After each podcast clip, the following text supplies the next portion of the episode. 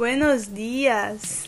Engraçado que eu falo isso, mas eu tô gravando de noite e também sempre libero os episódios à noite. Enfim.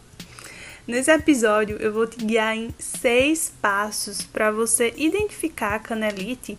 Isso vai te dar muito mais clareza do que fazer se sentir dor na perna quando estiver correndo. Para quem não me conhece, meu nome é Mariana Cavalcante, eu sou fisioterapeuta esportiva especializada no tratamento de corredores. Vamos começar!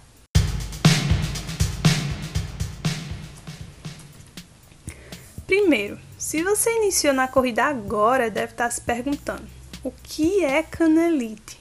Canelite é o nome popular para a síndrome do estresse medial tibial e é basicamente uma dor sentida na região medial da tíbia. A tíbia é o osso medial da perna e o osso que fica na lateral é chamado fíbula, certo? Os passos que eu vou dar a seguir vão ser importantíssimos se você tiver na dúvida sobre se a dor que você sente pode ser canelite ou não. Vamos ao primeiro passo. A dor na região medial da tíbia é induzida por exercício? E nesse caso, você pode sentir dor durante ou após o exercício, certo? Então, a dor que você está sentindo, ela é induzida por exercício? Sim ou não? Se você respondeu não logo de cara, então é improvável que você esteja com canelite. Mas, se você respondeu sim, vamos continuar. Segundo passo: a dor que você sente na região medial da tíbia durante ou após a atividade física, ela diminui com o repouso? Sim ou não? Se essa dor reduz, então vamos para o próximo passo, que é você sente câimbras, dor em queimação na região posterior da perna, na panturrilha? Sim ou não? Se você respondeu sim, então pode ser que essas sensações estejam relacionadas com canelite, mas estão mais relacionadas com a síndrome compartimental. Se você quiser que eu fale mais sobre isso, me manda um direct no Instagram, é o a.maricavalcante.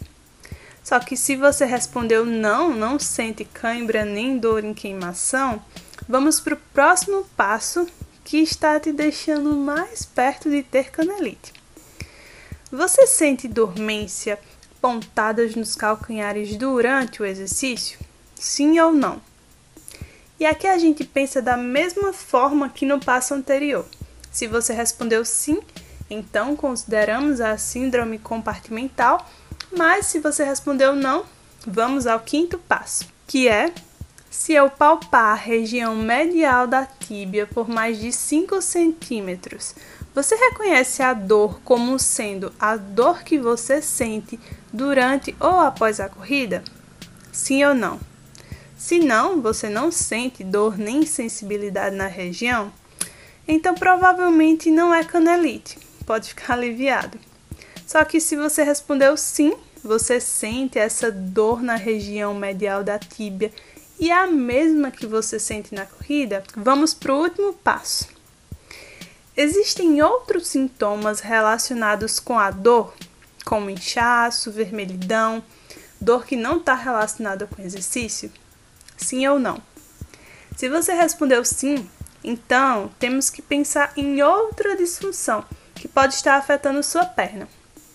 Nesse caso, recomendo que você marque uma consulta com seu fisioterapeuta e com seu médico. Só que se você respondeu não, Parabéns, você está com canelite. Eita, canelite agora? Os corredores que menos têm recorrência de lesão ao longo dos anos praticando corrida são aqueles que não esperam a dor piorar para investigar. Eles já reconhecem a alteração no corpo e vão atrás do equilíbrio.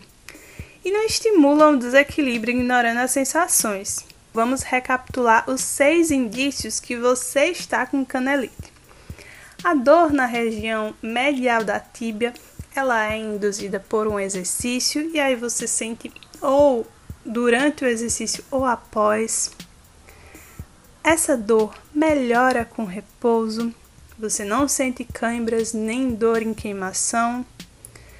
Você também não sente dormência nem pontado no calcanhar. Só que se eu palpar a região medial da tíbia, é a dor que você sente na corrida. E não tem nenhum outro sintoma relacionado, como inchaço, nem vermelhidão, nem nada.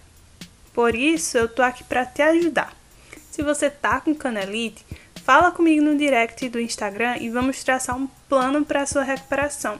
Eu vou deixar o link na descrição desse post.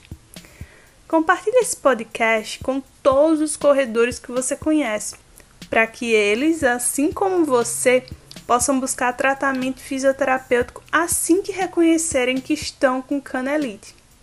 Também já segue aqui o podcast para você não perder nenhum episódio e até a próxima.